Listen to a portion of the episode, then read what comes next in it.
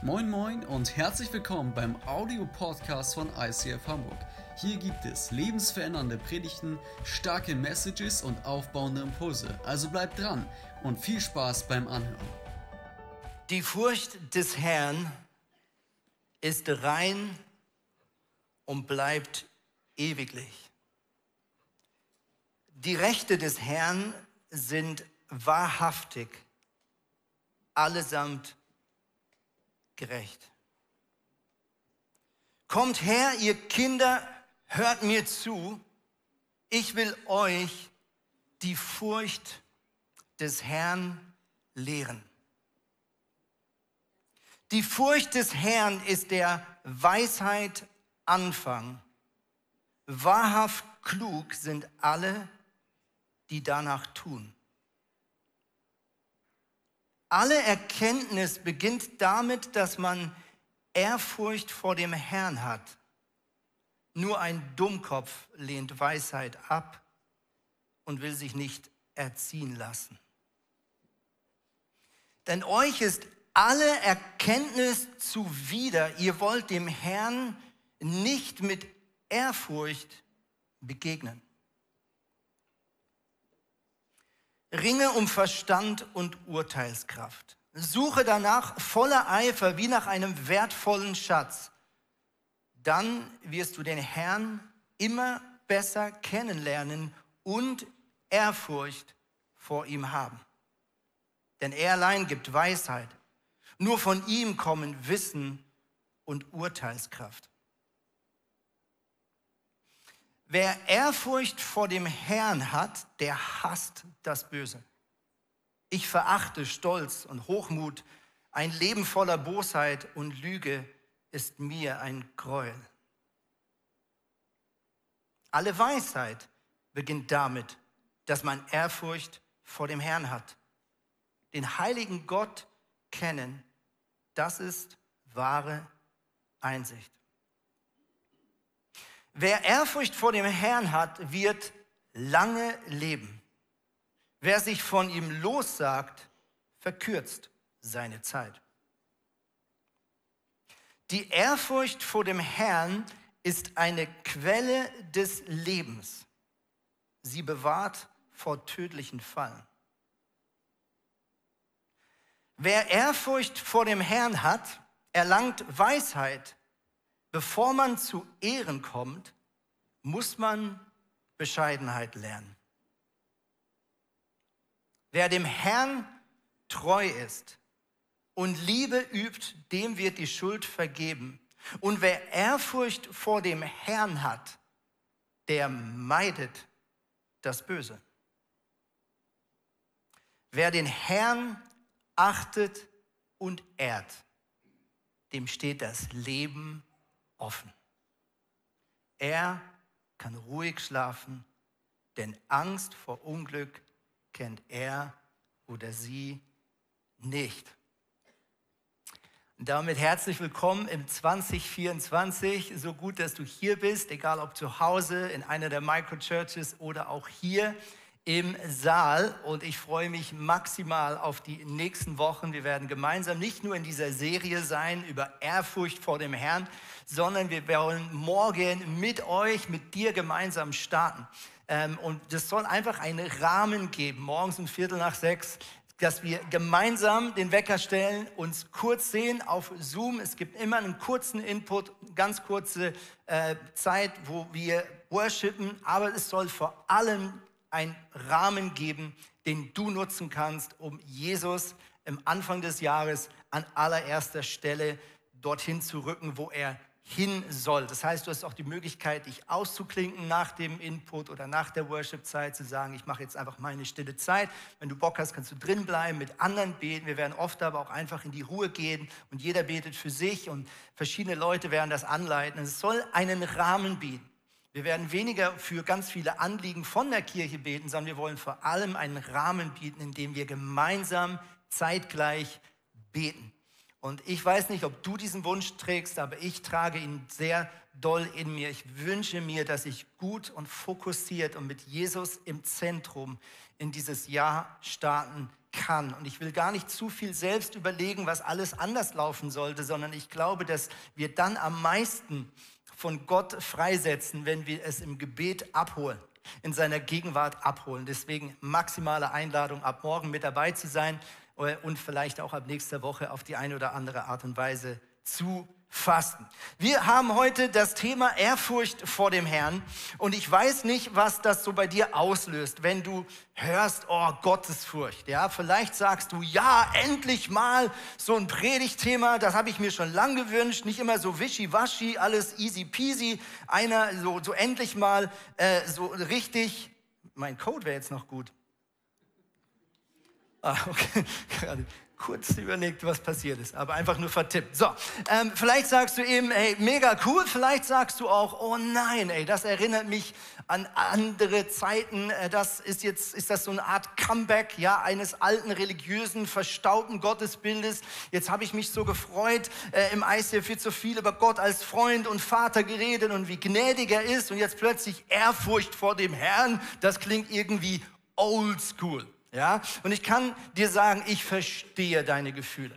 Ja, ich verstehe deine Gefühle. Ähm, und wir wollen die nächsten Wochen ein bisschen miteinander anschauen, was bedeutet eigentlich wirklich Gott zu fürchten? Was bedeutet es vielleicht auch nicht. Und vielleicht können wir einfach nochmal diese Anfrage, diese Abfrage, diese Umfrage, so, jetzt habe ich das äh, richtige Wort benutzt, einmal nochmal einblenden. Was oder wer ist Gott für dich in einem Wort? Und wir sehen Vater und Liebe am allergrößten. Wir sehen Versorger, war auch lange ziemlich groß gerade noch, ne? Retter, äh, alles ist natürlich schlau. Ja, mit alles scharf ist natürlich, die, das ist brillant, die Antwort. Auch irgendwie auch langweilig, aber sie ist richtig. Ja, das sind die Leute, die mal Einsen schreiben in der Schule und nachdenkst, ja, aber irgendwie, genau. Nein, ist richtig, ist nicht falsch. Aber wir sehen hier auch viele kleinere Wörter. Ja, Vorbild, Vollkommenheit, Schönheit, Zukunft, mehr als Fußball, Amen dazu, äh, Zuflucht, Mittelpunkt, äh, My Daddy, ähm, Schöpfer, Vater, treuer Vater und Freund. Aber was wir jetzt nur schon in dieser Umfrage vielleicht sehen, ähm, das sind sehr viele Eigenschaften, die alle richtig sind, Sie sind alle dem Menschen zugewandte Eigenschaften. Ja, Gott als Vater, Gott als Liebe, Gott als Retter ist alles richtig. Nichts ist falsch. Aber es könnte ja auch König zum Beispiel ganz groß stehen oder Herr oder Herrscher ja, ähm, oder Chef. Und wir merken, dass wir vielleicht so eine gewisse Tendenz haben und genau deswegen wollen wir uns mal mit dem Thema so ein bisschen auseinandersetzen. Warum ist Gottesfurcht so wichtig? Was bedeutet es, Gott zu fürchten? Und ich weiß nicht, ob es dir so geht, das ist krass. Wir haben jetzt nur ein paar Bibelverse mal gelesen, ja, nur ein bisschen Sprüche und Psalmen, noch lange nicht alle und du merkst, wow, das sind ganz schön, ganz schön viele Verse die da über Gottesfurcht sprechen. Und jetzt gar nicht so im Sinne von, du musst Gott fürchten, du musst Gott fürchten, sondern äh, Gottesfurcht wird hier in, in, in Verbindung gestellt äh, mit ziemlich coolen Sachen. Also ruhig schlafen klingt für mich großartig, weil es nicht unbedingt meine Stärke. Wir haben gesehen, äh, es wird Weisheit, Erkenntnis, alle Wissenschaft. Ähm, es wurden unglaublich tolle Sachen verheißen, in Aussicht gestellt, wenn wir Gott auf eine gesunde, angemessene Art und Weise fürchten in unserem Leben. Also hier ist nicht Druck, ähm, sondern hier ist ganz viel Segen in Aussicht gestellt worden in diesen Versen.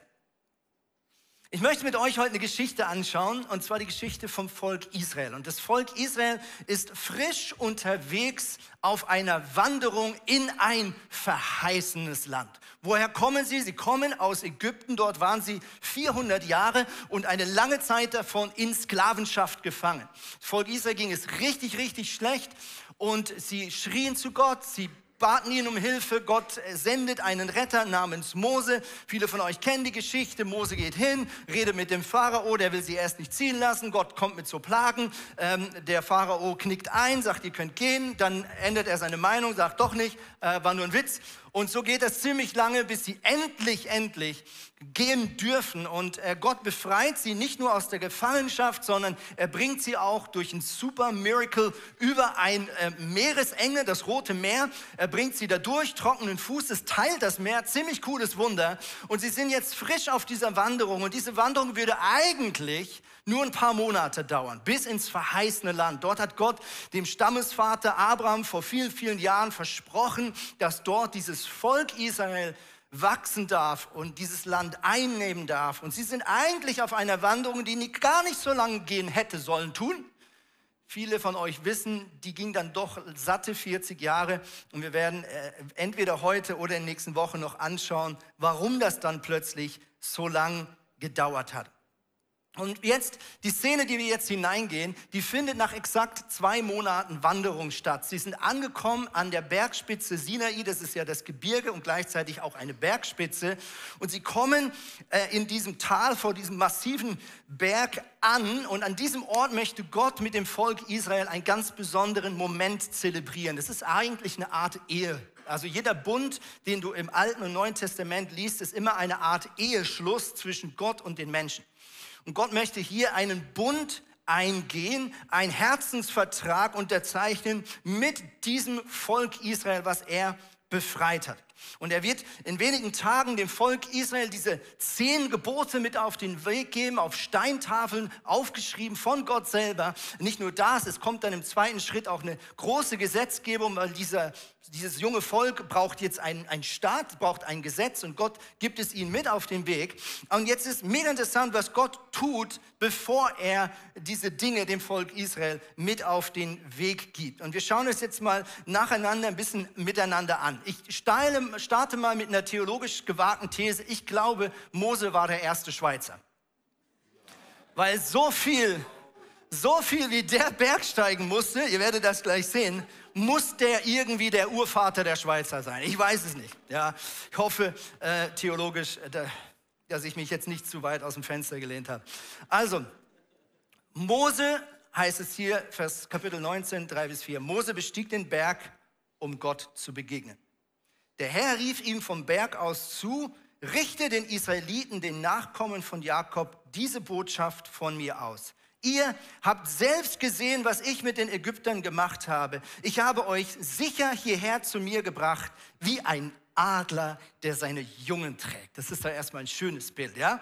Also Gott sagt, ich habe euch aus der Patsche herausgeholt, aus Mitleid, aus Erbarmen heraus habe ich euch befreit aus dieser ausweglosen Situation und jetzt sind wir hier gemeinsam in diesem Gebirge Sinai, ja? Und jetzt sagt er weiter, wenn ihr nun auf mich hört und euch an den Bund haltet, den ich mit euch schließen will, dann werdet ihr mir mehr bedeuten als alle anderen Völker.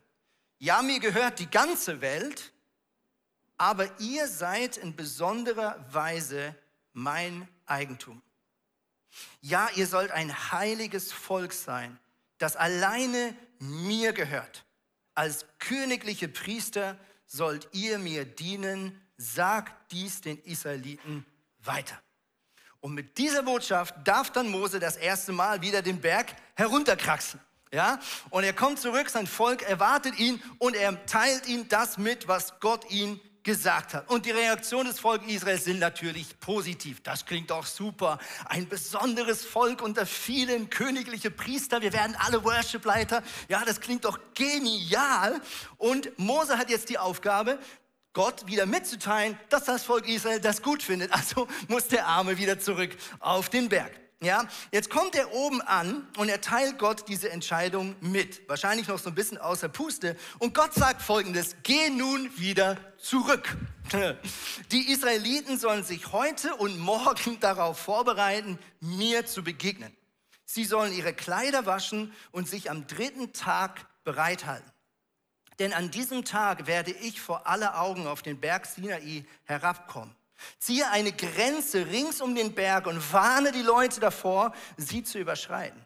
Sie dürfen ihn nicht besteigen und sie dürfen auch nicht am Fuß des Berges aufhalten. Wer dem Berg zu nahe kommt, muss sterben.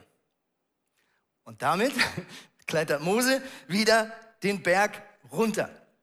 Volk Israel macht das alles, fängt sich an zu waschen, sie reinigen sich äußerlich als ein Ausdruck, dass sie sich vor Gott reinigen, sie bekennen ihre Sünden, sie machen alles, um sich vorzubereiten. Und jetzt heißt es weiter, früh am Morgen des dritten Tages begann es zu donnern und zu blitzen.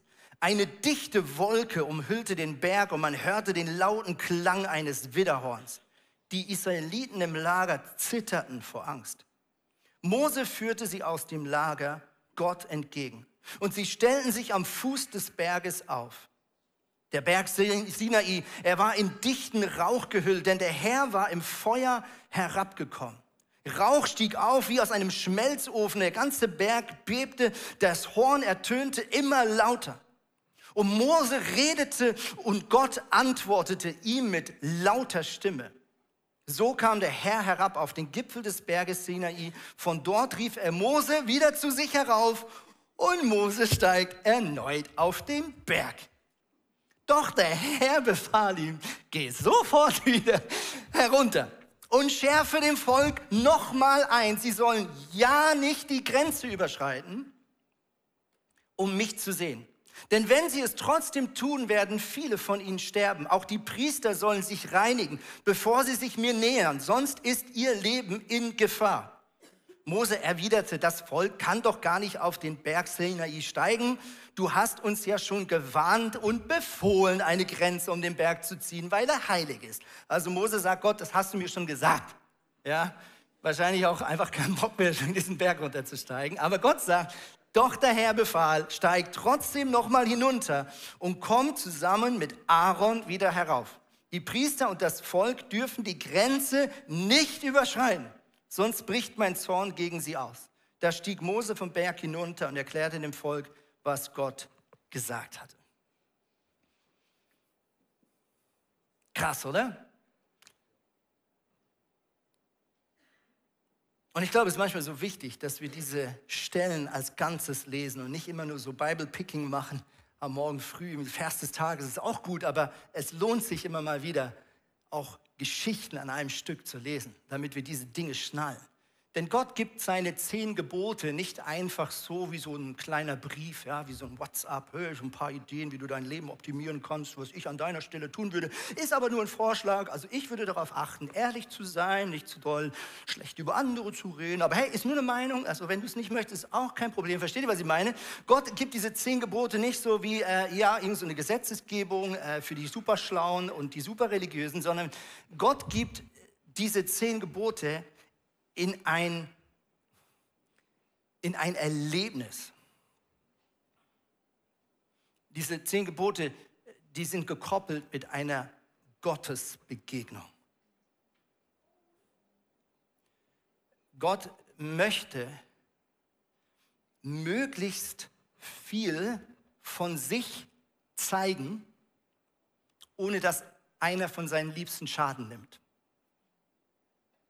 Ja, Gott möchte möglichst viel von seiner Heiligkeit und Größe und Gefahr zeigen. Er möchte, dass das Volk Israel so nah wie es irgendwie geht da drankommt, um zu verstehen, wie riesig, wie bombastisch, wie majestätisch, wie unbeschreibbar größer er ist, aber ohne dass einer seiner Liebsten daran Schaden nimmt. Ja, wie wenn du äh, jemand dich einlädt, möglichst nah an so ein Vulkan Becken zu kommen und da einmal hinunter zu sehen und diese Hitze zu spüren und gleichzeitig in diesem tiefen Verlangen, ich will nicht, dass zum Schluss du anfängst zu brennen. Und wir sehen hier einen Gott, der gefährlich ist. Wir sehen hier einen Gott, der, wenn Menschen ihm einfach so begegnen, ohne einen Schutz, einfach sich in Luft auflösen. Ich glaube, wir verstehen nicht, wie viel größer Gott ist. Und Gott, das liebe ich an dieser Stelle, er will einerseits, dass das Volk Israel versteht, wie heilig er ist, wie mächtig er ist, wie lebendig er ist. Er will, dass sich dieses, dieses Erlebnis, diese Begegnung einbrennt in das Herzen dass dieses Volk Israel, egal durch welche schwierigen Herausforderungen es noch geht, egal wie es vielleicht später struggelt, auch mit diesen zehn Geboten, dass sie immer wieder sagen, ich war dabei, ich hab's erlebt, ich hab das gespürt, diese Hitze, diese, diese, dieses bedrohliche, dieses riesige. Und gleichzeitig sehen wir schon in dem Gottes gnädige Art. Weil wenn wir genau lesen, dann merken wir, er will nicht, dass ein einziger Schaden nimmt. Also Gott ist heilig und gefährlich. Er ist Autorität. Vor ihm kann niemand bestehen. Und gleichzeitig sehen wir auch hier in dieser bedrohlichen Kulisse einen gnädigen Gott, einen Vater, der sagt, bitte, bitte, passt auf. Ich will nicht, dass ein einziger jetzt Schaden nimmt. Und er sagt, kommt nicht zu nah, sonst springt die Flamme über, dann wird es gefährlich, dann bricht mein Zorn aus, sagt er. Ich stelle mir das vor wie so ein Feuer und er sagt, komm nicht zu nah, sonst springt die Flamme und dann, dann deswegen pass auf.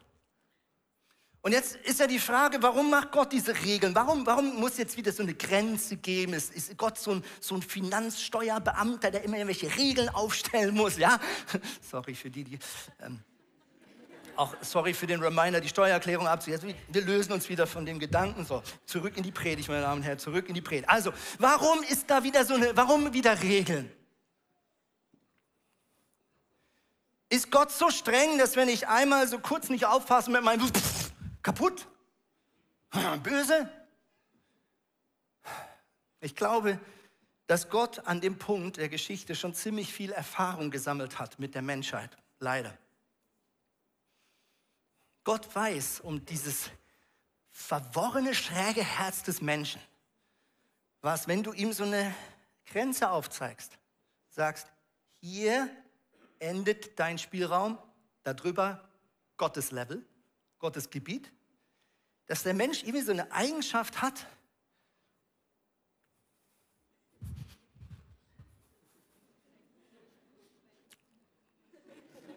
Mal schauen, ob es wirklich stimmt ob er das wirklich kann. Ja? Wir sehen das ja schon bei Eva, wir sehen das bei all den Geschichten davor. Ich lese gerade momentan von Anfang nach Ende durch die Bibel durch. Das ist so drin im Menschen. Dieses, du gibst ihm eine Grenze und er hat so Mühe damit, die Grenze zwischen dem Menschen und Gott zu akzeptieren. Und ist das jetzt einfach so, äh, so ein Regelgott, dass wenn man da einmal drüber tritt, dass er dann direkt sauer wird und einen bestrafen will? Wo ist das Problem? Das Problem ist, wenn ich diese Grenze nicht akzeptiere, dass ich eigentlich die Ursünde aller Ursünden mache. Nämlich, ich vertraue Gott nicht 100 Prozent. Ich akzeptiere ihn nicht als Herr und Gott. Es geht nicht um diesen kleinen Fehler. Es geht um das Herz, was sagt, mm, will auch bisschen Gott sein. Das ist das Problem. Und dieses Herz der Grund, warum wir vor Gott nicht bestehen können. Weil kein Herz von sich aus Gott 100% vertrauen kann. Das Urvertrauen des Menschen in Gott ist zerstört. So werden wir geboren. Seitdem strugglen wir. Und nach all dieser Szene heißt es dann weiter. Dann redete Gott. Er sprach, ich bin der Herr, dein Gott. Ich bin der Herr, dein Gott. Stell dir mal vor, du erlebst das live mit, was wir hier gelesen haben. Drei Tage vorbereitet, drei Tage gebetet, gefastet. Du siehst die Hitze, du siehst den Donner, du spürst diese bedrohliche Kulisse der Heiligkeit Gottes. Und in all das hinaus sagt Gott, ich bin dein Herr und Gott. Ich habe dich gerettet aus Ägypten, aus der Sklaverei. Du gehörst jetzt mir. Und deswegen sollst du ab jetzt keine anderen Götter haben. Ganz logisch, weil ich bin der einzig wahre Gott. All die Götter, die ihr in Ägypten gesehen habt, all das Geld, all der Reichtum, all dieses politisch Große, das war das mächtigste Land damals, all, all das sind keine lebendigen Götter. Ich bin der einzige lebendige Gott und alles, was sich auf dieser Welt als vermeintlicher Gott ausgibt, wird sich vor mir beugen. Wird sich vor mir beugen. Deswegen sollst du keine anderen Götter haben und deswegen hast du es gar nicht nötig, anderen Götter hinterherzulaufen, anderen Autoritäten dein Vertrauen zum Ausdruck bringen, dich von anderen Dingen abhängig zu machen, statt nur von mir. Weil all diese vermeintlichen Sicherheiten, sie alle vergehen. Sie haben alle keine Substanz. Sie sind alle nicht vertrauenswürdig. Selbst der beste Mensch wird dich enttäuschen.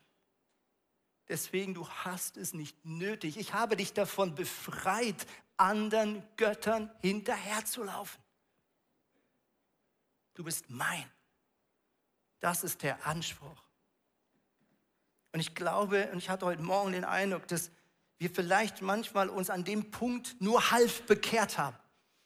Ja, wir haben Jesus als Retter erlebt, vielleicht auch als Helfer, als Arzt, als eine Lebenshilfe, als ein Sinn und all das ist richtig.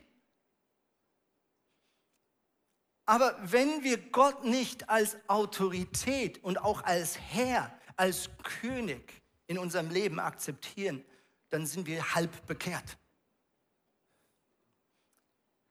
Denn Buße die Bitte um Vergebung kommt aus der Erkenntnis, aus einer inneren Gottesfurcht, wo du sagst, wow, du bist nicht wie ich und ich bin nicht wie du. Ich, ich kann vor dir nicht bestehen, Gott. Ich kann, ich kann mir noch so Mühe geben, ich kriege mein Leben nicht auf die Kette. Du bist so anders als ich und ich brauche dich.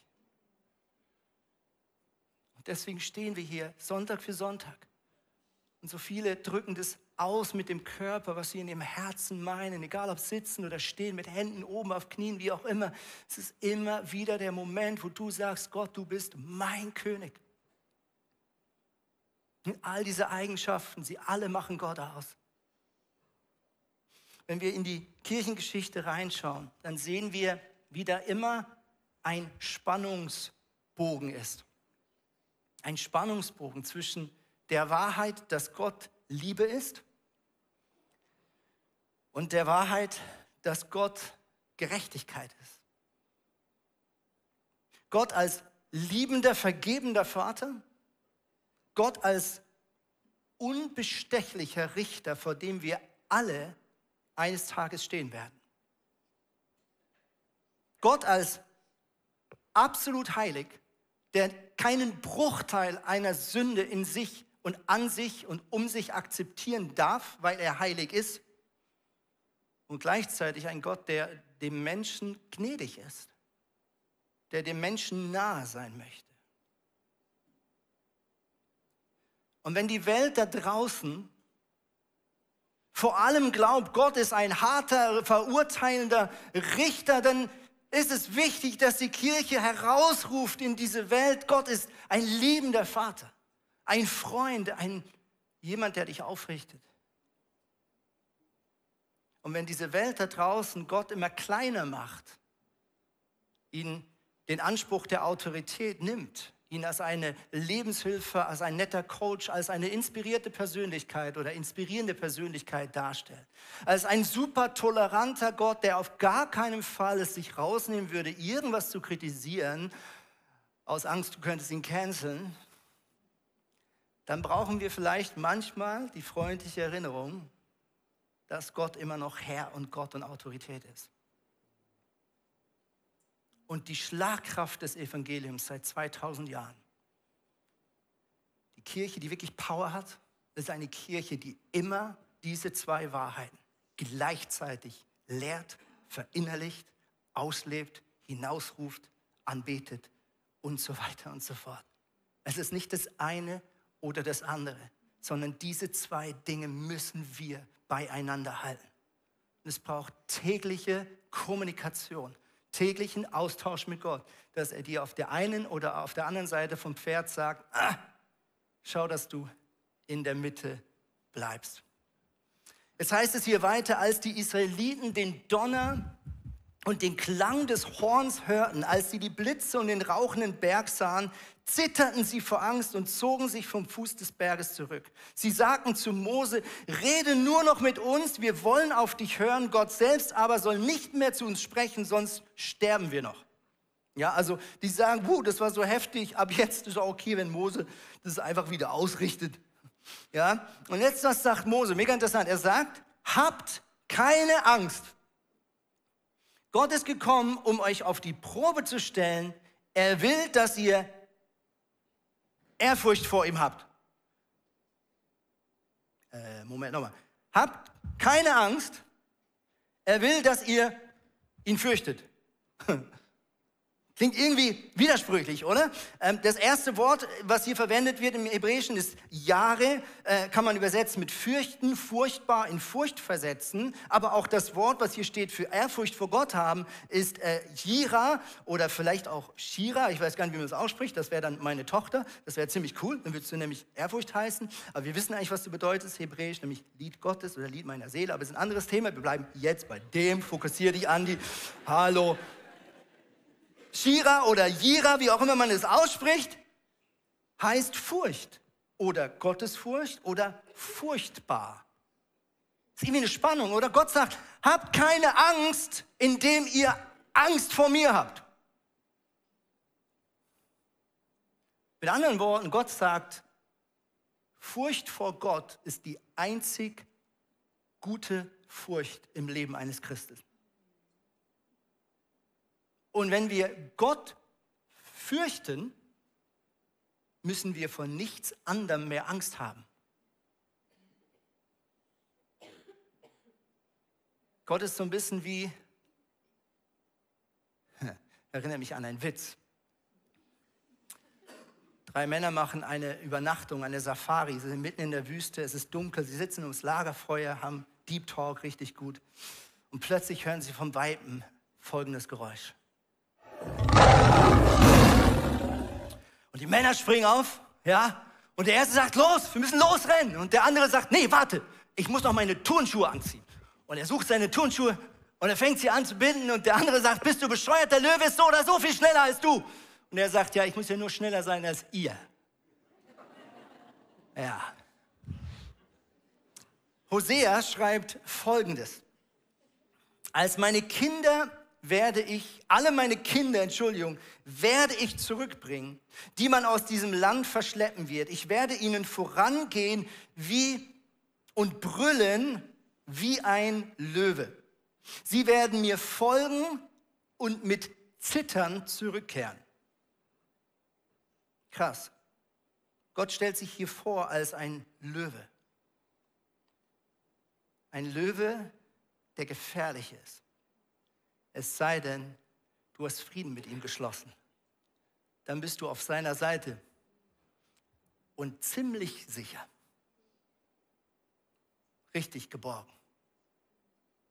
Weil ein Löwe hinter dir steht und dem Teufel ins Gesicht brüllt, der Anklage ins Gesicht brüllt, der Angst vor falschen Dingen ins Gesicht brüllt, deinen Fehlern und deiner Vergangenheit und deinen Niederschlag ins Gesicht brüllt. Der Menschen, die dich verurteilen, ins Gesicht brüllt. Und mit Gott an deiner Seite steht ein Löwe direkt hinter dir. Er ist gefährlich, aber er hat Frieden mit dir geschlossen. Er hat Frieden mit den Menschen geschlossen, wenn sie das möchten. Einzige Regel, er muss der König bleiben. Er muss der Löwe bleiben. Er duldet keine anderen Götter in unserem Leben. Er duldet keine Kompromisse. Er will, dass du dich ganz auf seine Seite stellst.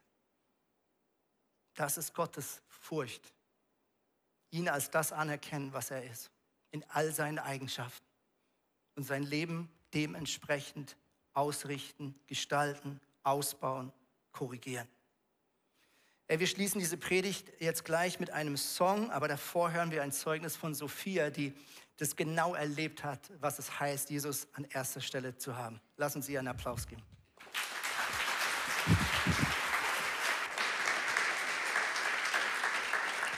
Ja, mega cooles Bild mit der Grenze, weil ich habe äh, genau das erlebt letztes Jahr, ähm, dass ich mal ausprobiert habe, wie es denn auf der anderen Grenze ausschaut. Nicht nur letztes Jahr, ich glaube, das ist eine gute Übung. Aber ähm, ja, für mich war das, wie hast du das nochmal gemacht? So ungefähr sah das bei mir auch aus. Ähm, genau, ähm, und zwar habe ich letztes Jahr gemerkt, ich ähm, durfte das Christmas, ähm, ähm, die Christmas Experience leiten und habe da gemerkt tatsächlich, dass dieses Herzensprojekt so nah an mir dran ist und ähm, ich dann im Herbstcamp bei, nach einem Input ähm, einfach geschockt wie in dem Raum war, weil Gott mich mit der Frage herausgefordert hat, kannst du mir das abgeben? Und ich gemerkt habe, hu, dass mir das so schwer fällt. Obwohl es Gott ist, obwohl es derjenige ist, dem eigentlich alles gebühren soll in meinem Leben, habe ich so eine Schwierigkeit gehabt, dieses Herzensprojekt, was ich seit ähm, vielen Jahren begleiten darf, irgendwie abzugeben. Und dann habe ich gemerkt, dass ähm, mir die Tränen liefen und ich drei Stunden lang einfach in diesem Raum saß und ähm, so eine Schwierigkeit hatte, einfach das abzugeben. Ich habe so geringt und so geweint und ähm, dann kam ähm, der Moment, wo ich gemerkt habe, okay, jetzt kann ich es loslassen. Und in dem Moment habe ich gemerkt, wie Gott mich liebevoll wieder von meiner Grenze zurückbringt auf die Fläche, wo ich eigentlich sein soll.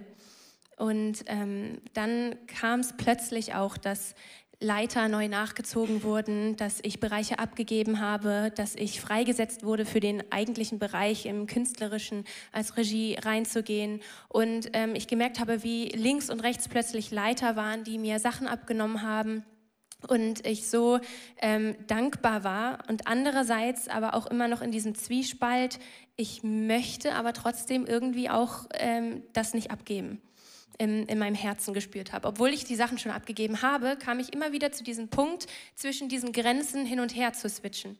Und dann ähm, habe ich plötzlich so ein Bild gehabt, wo Gott mir gesagt hat, hey, du bist nur eine Ameise. Und so klein wie eine Ameise. Und ähm, um mich herum waren auch viele andere Ameisen. Und ich habe gemerkt, ähm, wow, ich bin nur eine Ameise. Und das hat mir voll den Stolz irgendwie genommen und äh, ist mir nochmal voll die Demut begegnet. Ähm, und ich habe vor mir so einen riesengroßen Ball gesehen, so einen, so einen Steinball. Ähm, ja, Props an meine Zeichnung, das ist aus meinem Tagebuch. Ähm, genau, so ein riesengroßer Steinball, der dann vor mir war. Und ähm, Gott mit, so einem, mit seinem Zeigefinger gekommen ist und gesagt hat, hey, du kannst den nicht wegrollen diese Probleme, die du in deinem Leben hast, diese Aufgaben, die dir viel zu viel waren, wo du über deine Grenze gegangen bist. Aber ich kann es ganz leicht mit meinem Finger. Ich kann es einfach wegschnipsen. Und da habe ich gemerkt, krass, ähm, sobald ich auch losgelassen habe und gesagt habe, dass er es rollen soll, dann lief es auch und der Weg war frei. Und er hat Leiter nachgezogen und er hat viele Menschen an die Seite gestellt. Und ähm, ich hatte auch wieder neu das Gefühl, irgendwie ähm, den ganzen viel, ähm, ja, dass das Ganze viel mehr Leben hatte. Und ich habe so erleben dürfen, wie Gottes Größe oder es abzugeben an etwas Höheres und ähm, voller Ehrfurcht wieder auf die Knie zu gehen und ihn zu anbeten und ihn da reinzuholen, dass das so geholfen hat, einfach auch ähm, ja diese ganze Experience nochmal voll neu zu erleben.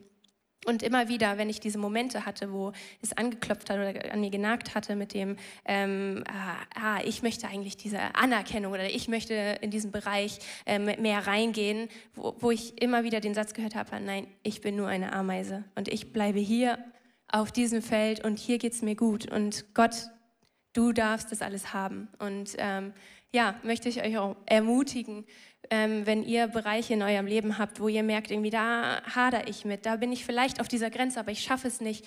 Für mich war es so ein liebevolles Zurückziehen. Und das ist auch genau das, was Andi gesagt hat, das ist passiert aus Gnade.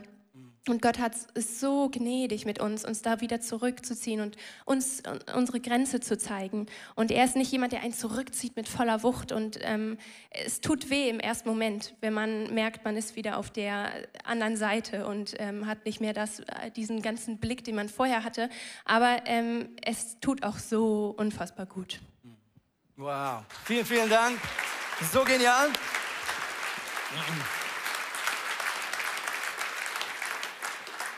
Und Sophia, ich bin wirklich so begeistert, weil ich sehe, wie Gott um dein Herz kämpft und du gleichzeitig aber auch Ja sagst zu diesem Kampf, nicht wegläufst, nicht davonläufst, sondern einfach Gott an dir arbeiten lässt, während du dich ihm zur Verfügung stellst und für ihn da bist. Und das ist wirklich so ermutigend. Deswegen Shoutout an dieser Stelle.